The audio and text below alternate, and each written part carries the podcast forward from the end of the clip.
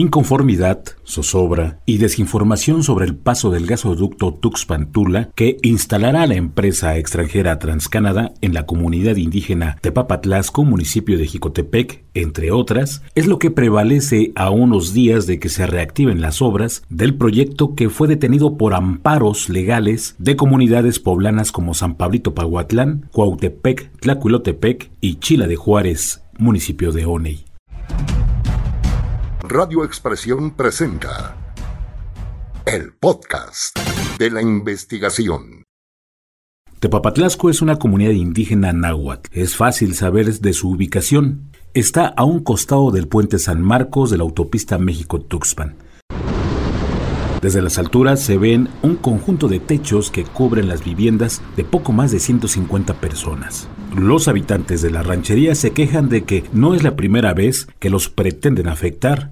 Pues ahora sí ya tenemos experiencia, como dicen que la autopista pues, nos perjudicó mucho en el manantial.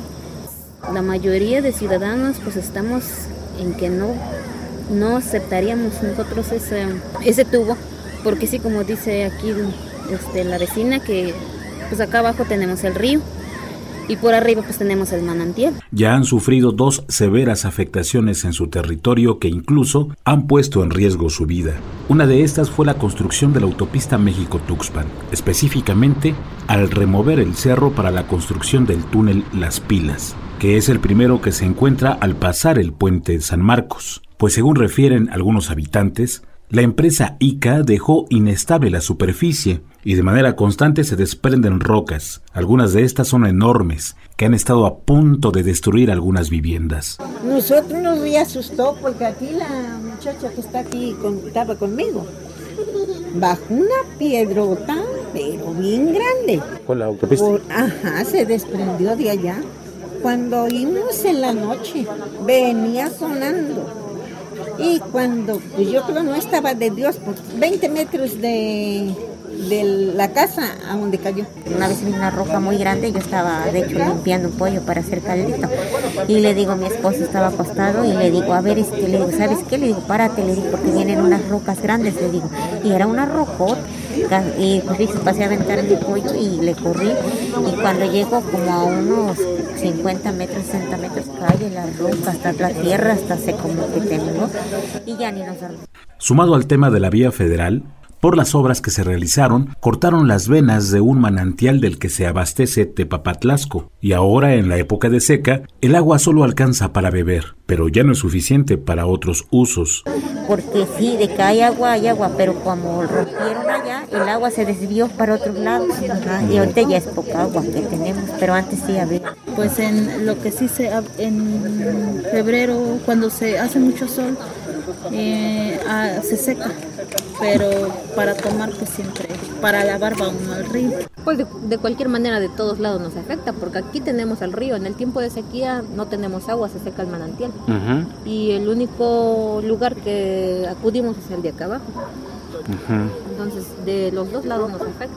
Y el agravante es que durante un tiempo esta agua estuvo saliendo contaminada, por lo que no podían tomarla. Otro proyecto que les afectó fue la instalación del gasoducto Tuxpan-Totonilco, que instaló la empresa Gasomex, compañía que se vinculaba directamente al expresidente de la República, Enrique Peña Nieto mismo que cruzó por su territorio, afectando cuerpos de agua. El más notable es el río San Marcos, de donde los habitantes se abastecían de ciertas especies acuáticas, incluyendo las acamayas. El gasoducto fue introducido en una de las orillas del afluente, pero afectando el caudal. Así que, pase peligroso. ¿Cómo de que pasaba enterrando? Pues yo digo que no, cuando yo dijera que no.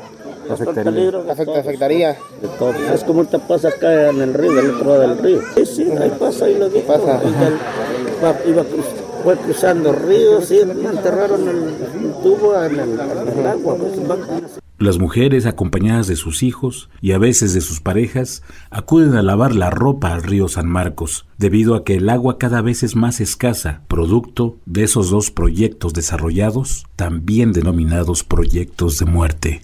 Por ahora los habitantes de Tepapatlasco solo hacen conjeturas sobre el paso del tubo, pues no se les ha informado qué terrenos cruzará y por lo tanto desconocen qué áreas afectará. No, no han dicho nada. Muy bien. Pues sobre la línea que va a pasar, No exactamente, pues prácticamente aquí lo, lo natural del medio ambiente. No, yo no, yo he escuchado comentarios, pero no, no han dicho nada. No, nada, no, nada, no, no, nadie, nadie. Sobre esto de, de lo del gasoducto, pues se, se, se sabe de otras personas así, pero este, aquí que alguien ha bajado a alguien así, no. Pues quedamos en dudas todo eso, no sabemos ni a dónde, ni qué, y ahora sí, ni cómo opinar. ¿verdad? Hasta ahorita no sabemos nada. Temen que afecte manantiales como lo hizo la autopista, que se sequen o que se les cambie su rumbo y que dejen de gozar de esa fuente de vida.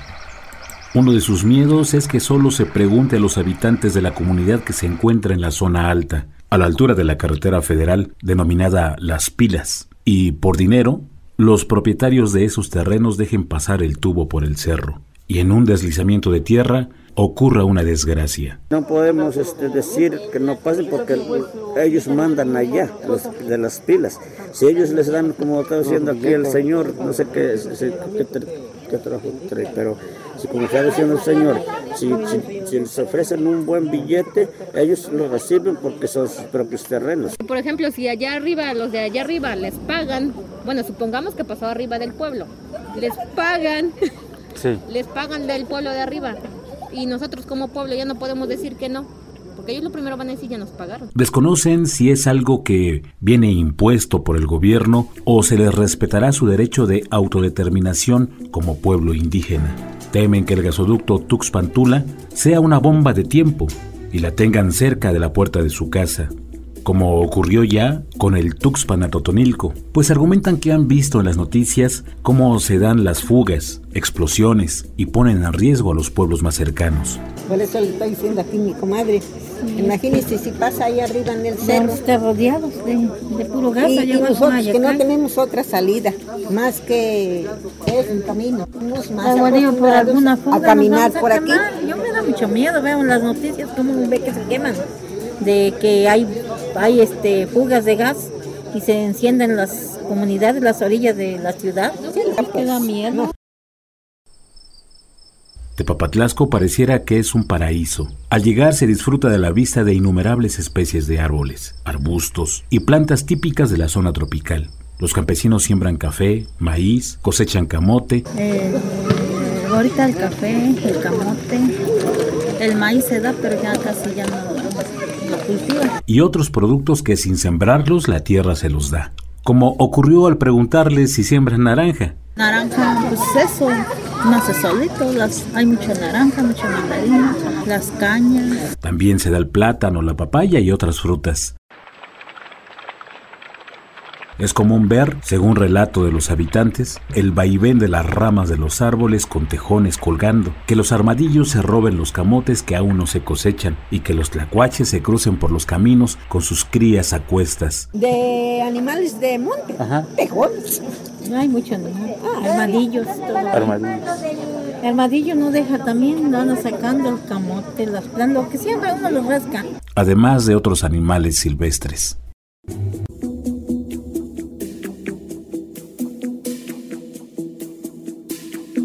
Por el momento, la empresa Transcanada no ha acudido a realizar ninguna campaña de información sobre el proyecto. Es de mencionar que Tepapatlasco, al estar considerado como una comunidad indígena, esperan que se les consulte y se les respete su derecho a decidir.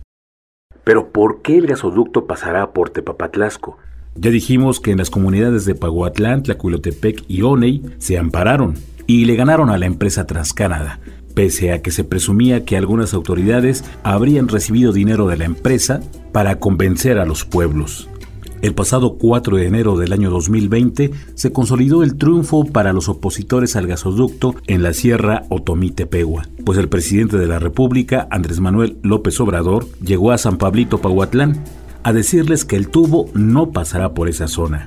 Así tuviera que pagar el gobierno federal un replanteamiento del trazo. En el caso de los gasoductos encontramos contratos por miles de millones de dólares. Ya se hicieron revisiones a esos contratos y se llegó a un acuerdo sin eh, ir a tribunales internacionales de que bajen las tarifas y se logró en general un ahorro de 4.500 millones de dólares.